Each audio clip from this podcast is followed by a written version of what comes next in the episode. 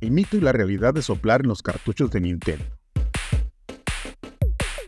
Para muchos de nosotros que crecimos con el Nintendo Entertainment System, NES por su acrónimo, soplar en los cartuchos de juego era una solución universalmente aceptada para hacer que los juegos que no funcionaban volvieran a la vida. Esta práctica, profundamente arraigada en la cultura del juego, se aceptó como una solución eficaz, pero un examen más profundo de la historia y la mecánica de la NES revela una realidad más compleja, convirtiendo este hábito generalizado en una de las mayores leyendas urbanas del juego.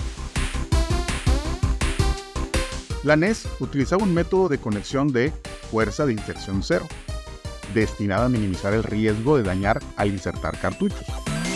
Este enfoque, diseñado para que el proceso de conexión fuera, entre comillas, elástico, provocó que los conectores ligeramente doblados de la consola se desgastaran rápidamente. Este desgaste, combinado con los conectores de cobre en los cartuchos que también se degradaron a uso normal, significó que los sistemas NES estaban destinados a tener problemas de conectividad.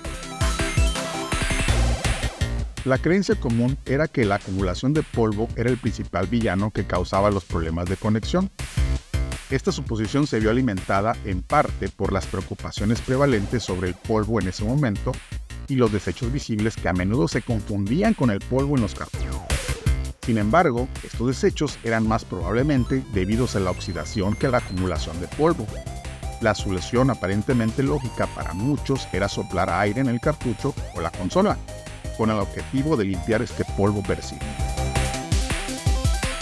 Sorprendentemente, este método a veces funcionaba, pero no por las razones que la mayoría pensaba. El problema principal con los cartuchos de NES era típicamente una conexión suelta o débil, no una falta de conexión. Volver a insertar el cartucho a menudo habría sido igual de efectivo, aunque algunos argumentan que la humedad del aliento podría haber ayudado a mejorar la conexión.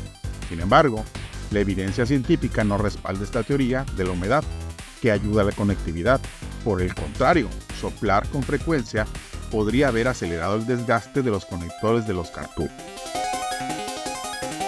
Nintendo finalmente desaconsejó soplar a los cartuchos, incluso lanzando un kit de limpieza oficial de NES para desalentar esta práctica.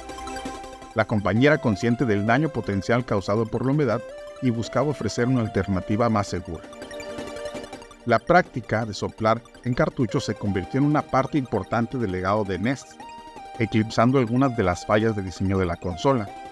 Si este método no hubiera parecido ser efectivo, las discusiones sobre NES podrían haberse centrado más en sus deficiencias de hardware, de manera similar a como se ven los anillos rojos de la muerte de la Xbox 360.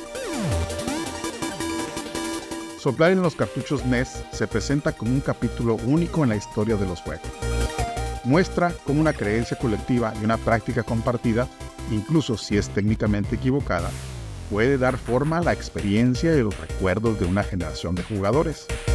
Si bien no es una solución científicamente sólida, esta leyenda urbana ocupa un lugar especial en los anales de los juegos, destacando la creatividad y la resolución colectiva de problemas de la cultura de aquellos primeros videojuegos.